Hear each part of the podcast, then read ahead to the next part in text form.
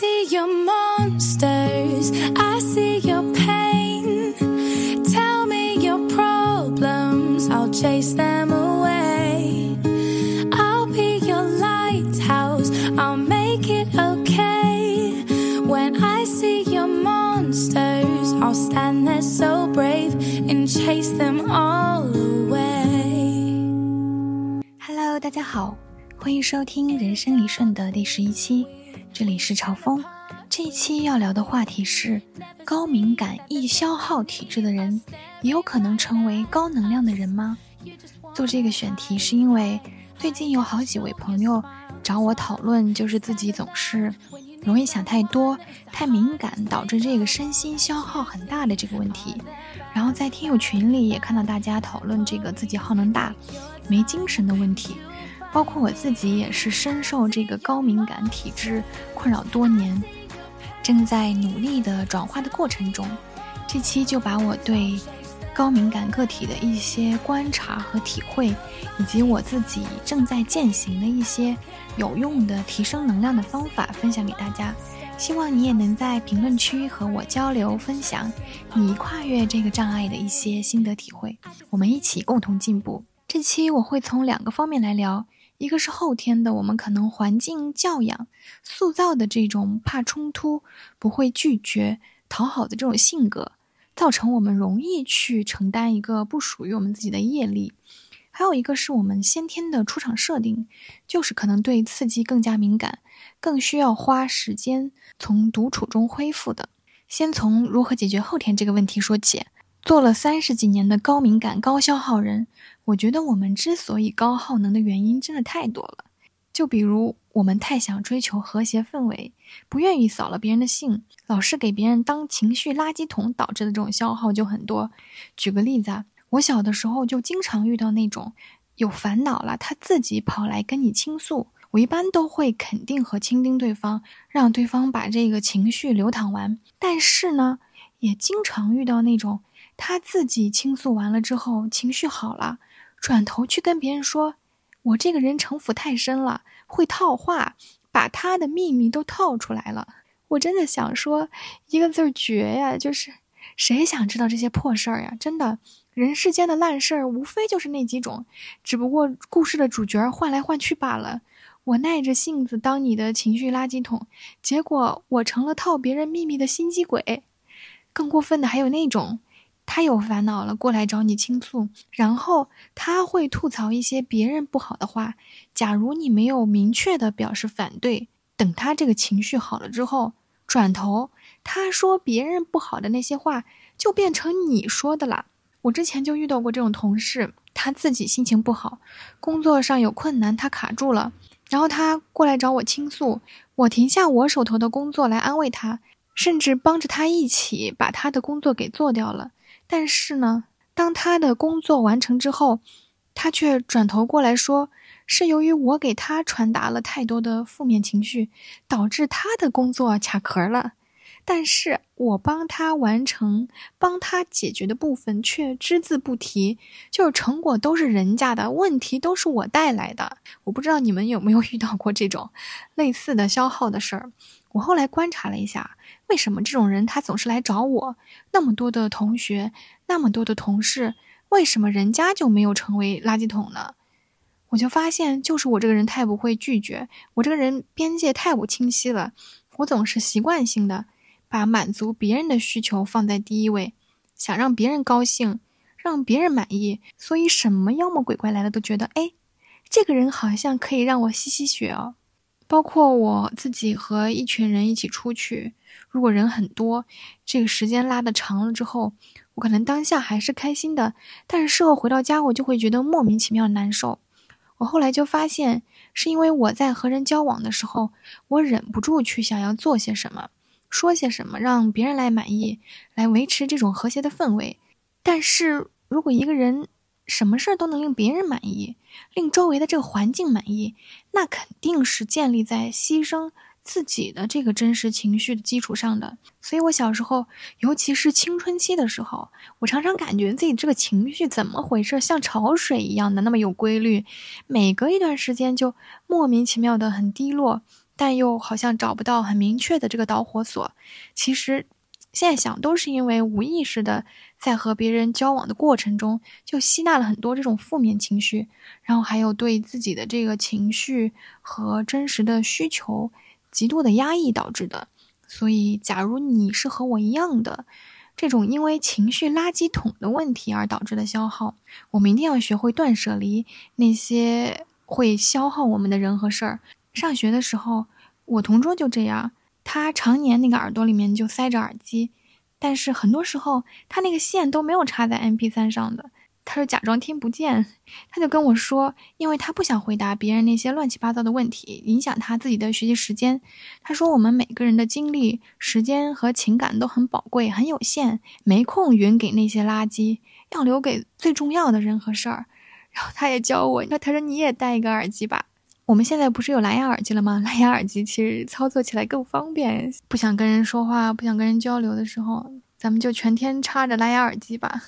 然后关于怎么样排除这些消耗我们的人，我之前在小红书上看到一个叫做，好像是叫做有趣的陈老师那里听到他的一个观点，我觉得也特别有用。他就说，低能量的人要把周围的人根据能量的高低分为三种，一种是和我们自己能量差不多的，那我们和他们在一起就可以互相的抱团取暖，互相的安慰，互相支持，来。共同提升能量，还有一种是能量比我们高的，有什么问题我们就可以去跟他讲一下，他几句话就能点化我，靠近他呢就能感觉到被滋养。这两种人都是我们要去主动靠近的。还有一种就是那种没事就杠你、嫉妒你、攻击你、阳奉阴违，然后嘴里都是负能量的那种人。那这样的人就是低能量的人，是会消耗你、会夺取你能量的人。我们就尽量的。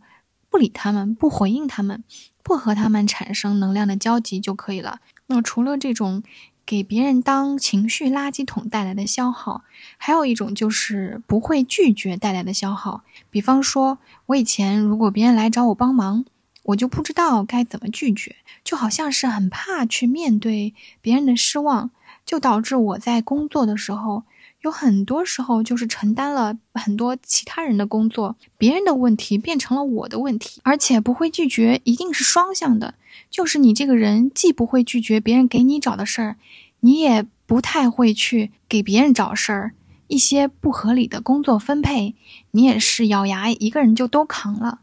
就比如说我之前当老师的时候，开学的前一星期，我们班的两个老师都请假了。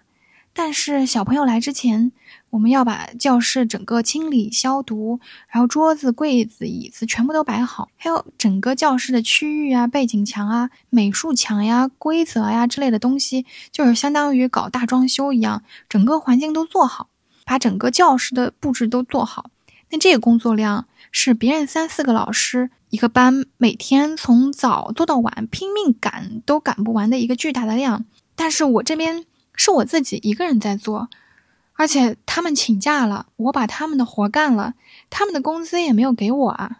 但是我当时就不知道是怎么回事儿，就明明这不是我一个人能干得了的工作，我却没有去找领导给我找人帮忙，或者说我拒绝我干不了，我提出我的这个困难，我就是一个人咬牙扛了，我一个人把那些桌子、椅子、凳子、柜子那些几十张床，所有东西我都。抬进去，摆好，然后一整天都是在那里弯腰驼背的画呀、剪呀、过塑呀、搁 KT 板呀、粘呐，真的是愣是咬牙切齿的一个人把三四个人的活都做完了。我到现在都记得，我当时最后一天干完的那天，领导验收完之后，我回家，我们家和学校的这个路，走路只要五分钟。但是我走了一个小时，我才走回去，因为真的太累了，那个腰根本就直不起来，腿也迈不动。但是造成这样的结果，有别人任务分配不公平、不合理的原因，我自己执念太重，也占了一个很大的比例。也没有人把刀架在我脖子上，非逼着我干呀，说你必须完成不可呀，是我自己给我自己上了膛。老话不是说吗？会哭的孩子有奶吃，您这都老黄牛似的，吭哧吭哧默默全干完了，也没有提出任何的帮助请求啊。那谁一天盯着你的需求看呢？谁还关心你飞得累不累吗？人家领导只关心这个工作任务的结果有没有完成，至于是谁完成的，怎么完成的，大多数情况下人家根本就不 care 的。所以，如果连你自己都不去争取属于你自己的正当利益，难道还指望什么公平？指望别人来发慈悲吗？对吧？但是我当时就没有那个意识，我就是一直陷在一个别人给了我一个什么任务，我就一定要把它完成的思维里面。我既不会拒绝去给别人提供帮助，我也不会去向别人请求帮助，导致我二十多岁的那段工作经历真的特别累，每个月都会感冒发炎，哎，真的是不堪回首。我做这期播客的时候，我又认真的回想了一下，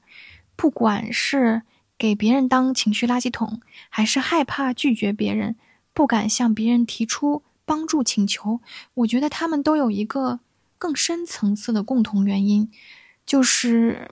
一种创伤的激活。因为我从小接受的教育很严格，我的妈妈、爸爸在我小的时候基本上是不夸我的。我做得好，那就是应该的；我做得不好、不对，那就是要挨打、挨骂的。导致我就是有一个很低自尊的状态，可以说是有讨好型人格吧。虽然我成年以后，我的父母也认识到小时候对我的这种教育太过严苛，现在我们的关系非常好，他们也是经常鼓励和肯定我的。但是过去的那种经验带给了我一种很深的惯常性的意识，就是什么东西做得好了，我没有那种自我表扬、自我肯定的习惯，我会觉得。这是本来就应该要达到的标准，没有什么好值得肯定的。然后当做的不好，或者我感觉并没有达到别人的要求的时候，我就很怕让别人不满意、不高兴。我很害怕面对那种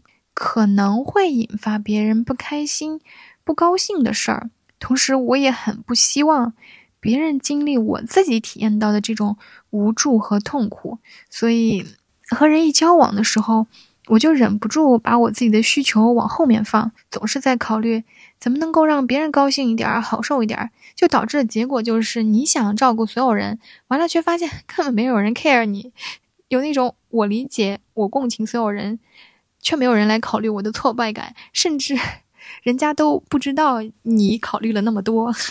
我现在越来越深刻的感觉到，我这个毛病给我带来了这种消耗和麻烦了。而且在改正的过程中，我发现，当我不是那么一定要把照顾别人的情绪放在第一位的时候，反而很多问题都消失了。就比如说我现在的这份工作嘛，我以前在开选题会的时候。我提了什么选题？如果别人表现出一些质疑，那我就不会再有想继续去展开说的欲望了。一方面是因为我觉得人和人基于过往的经历、思维模式的差异，它不可能达到非常的一致，争论没有什么意义，尤其是以说服为目的的争论。另一方面，我觉得最主要的原因就是因为我对别人的这个情绪过度敏感了。人家可能露出了一点点否定的表情，或者用了一些反问句来展开讨论的时候，我的敏感雷达就会把这个识别为我说的话让人家不高兴了，我就对方在我的脑海里面就变成了一个很大的一个快要爆的气球，而我将要说的那些话就会是一根针。那为了避免那个气球爆掉，为了避免那砰的一声，为了避免让对方不高兴，我就不会再继续说了。但实际上呢，很可能人家并没有不高兴，也没有要攻击你的意思，就是人家的语言习惯就是那样的。人家的目的也不是要和你杠，而是你提出的这个东西可能在人家的理解范围之外。他一方面觉得，哎，你这说的有点意思；一方面又觉得，你是不是应该进一步展开，给人家足够的论据来证明你这个选题是有意思的呢？人家问的目的就是想要进一步讨论而已。但是我却因为基于过往的这种低自尊的体验，就把这个理解成了一种我让对方不高兴了，然后采取了一些退缩的态度和动作。实际上也是这样，我的这种退缩既没有解决这个讨论的问题，也没有达到我想要的回避冲突的目的，甚至它还成了造成冲突的原因，因为人家也会觉得。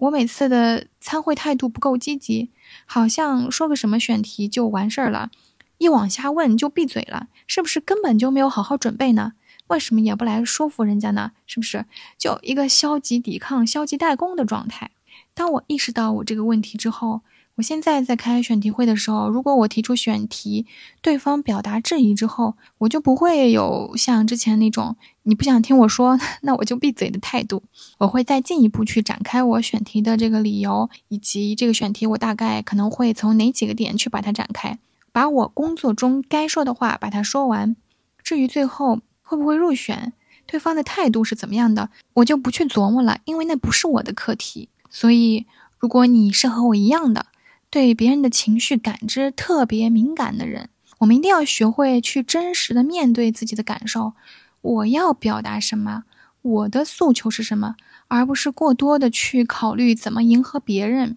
就是说，遇到事儿，我们先把这里面的能量波分清楚，先处理事儿，而不是先被情绪给打退缩。不要因为。创伤的激活，然后人就被情绪给裹挟了，产生一些莫须有的消极想法，导致事情没有办法正常的推进。每一次，如果你遇到这种情况，你就可以开始下意识的觉知，来提醒自己淡定处理，而不是回避。事多了以后，慢慢就会好了。我之前在练习这种对创伤激活去除敏感的时候，我就发现了一个觉知提醒的方法。就是下载一个虎王的屏保，每次遇到这种情况，你拿起手机，看到虎王的那个镇定、泰然自若的表情，它是可以感染到你的，你就可以快速的整理一下心神，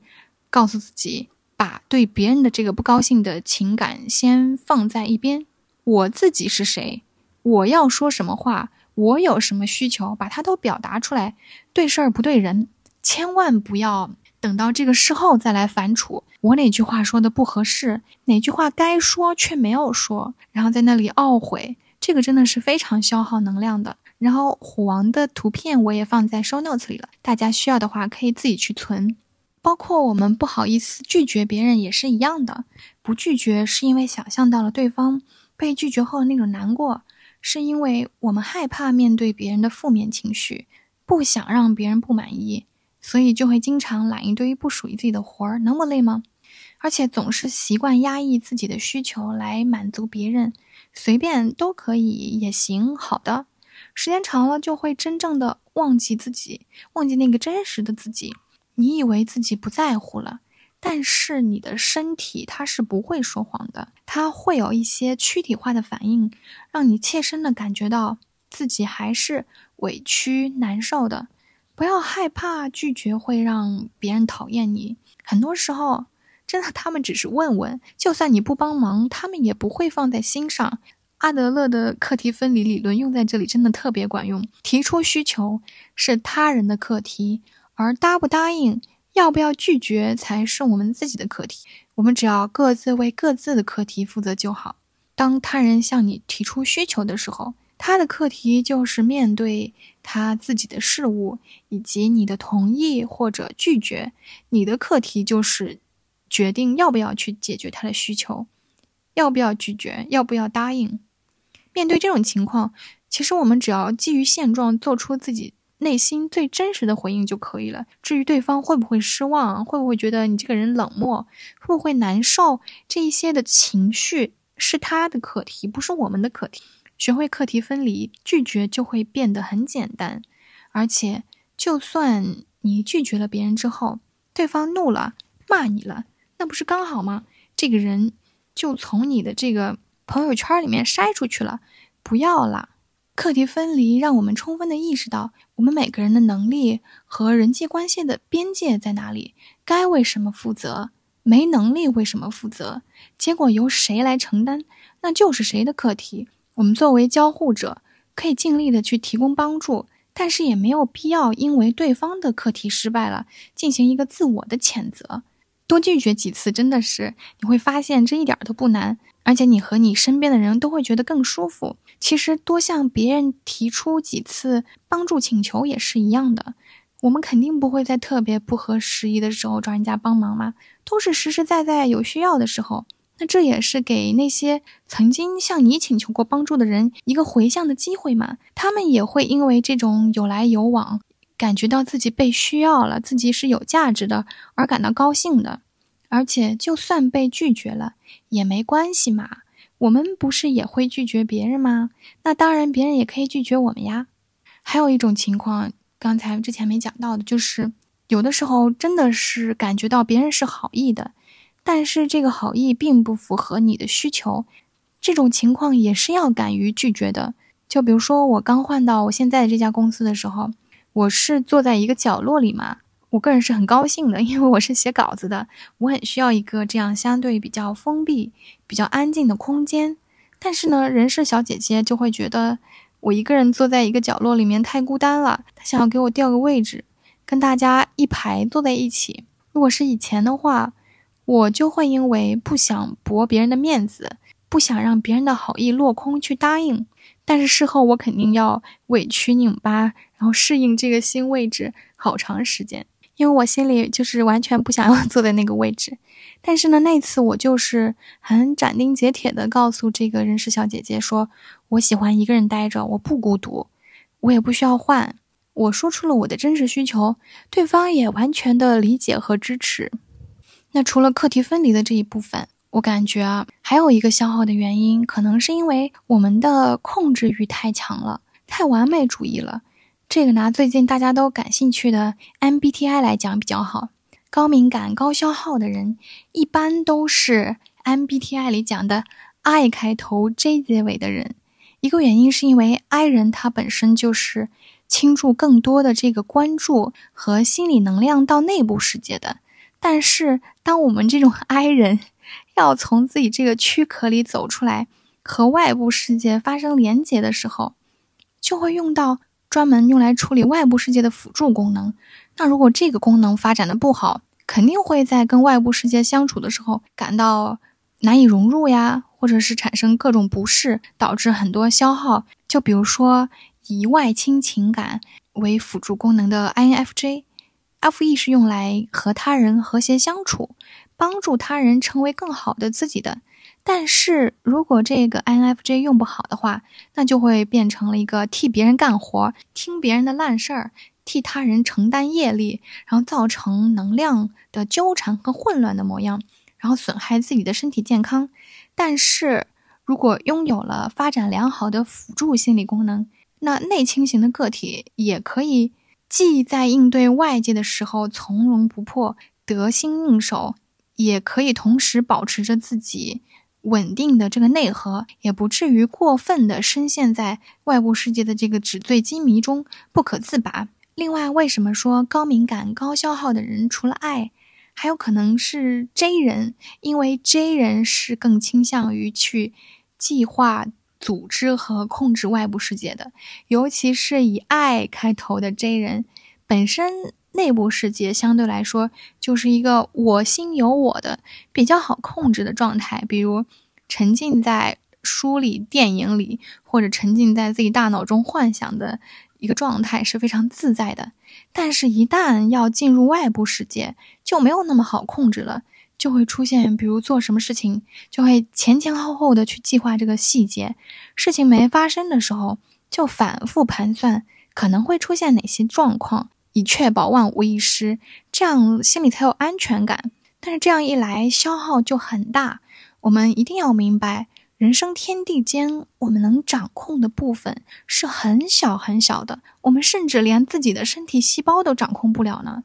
做事情的时候，真的是只要尽人事就好了。至于结果能怎么样，就看天意吧。不要来回的反刍和自我攻击。在《当下的力量》那本书里就讲过，人是唯一一个有时间概念、会反刍过去和忧虑未来的动物。但实际上，我们每个人拥有的只有当下嘛。当我们意识到我们每个人拥有的就只有此时此刻的时候，过去的烦恼不能更改，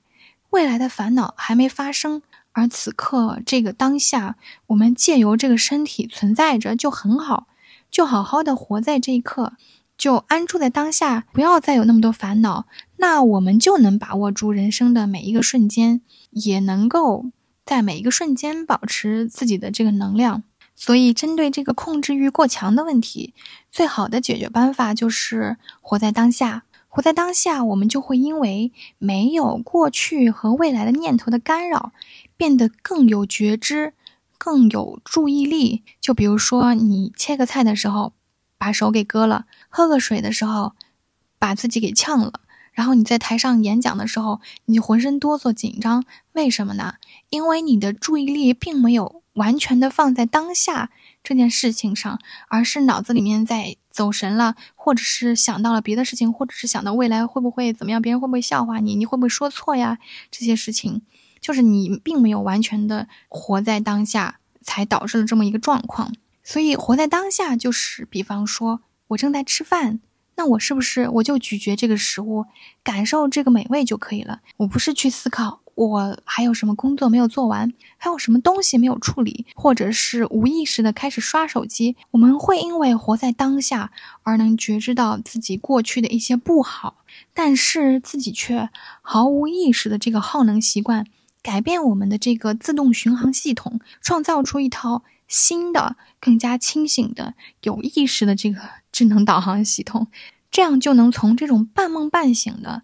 无意识的开启一些行为的这种迷糊的状态，就行尸走肉的迷茫的状态里走出来，得到一种真正的清醒。只有我们清醒的意识到自己在做什么的那部分人生，才是真正有在体验的人生。分享给大家，我在满月许愿那期里跟大家分享过的《牧羊少年奇幻之旅》的一段话。我现在活着，当我吃东西的时候，我就只管吃；当我走路的时候，我就只管走。如果必须去打仗，今天死还是明天死，对我都一样，因为我既不生活在过去，也不生活在未来，我只有现在，它才是我最感兴趣的。如果你能永远停留在现在，那你将是最幸福的人。你会发现沙漠里有生命，发现天空中有星星，发现士兵们打仗是因为战争也是人类生活的一部分。生活就像一个节日，它是一场盛大的庆典，因为生活永远是，也仅仅是我们现在经历的这一刻。哎呀，没想到后天养成的部分就聊了这么多。那关于高敏感、高消耗的这个个体，从接纳自己这个先天的生理结构的这个部分，就放到下期再聊吧。感谢您的收听，祝愿我们都能成为真正高能量的人，就是那种每一刻都安住在当下、无念、内心超级平和、超级丰盛的觉者。下期再见喽，拜拜。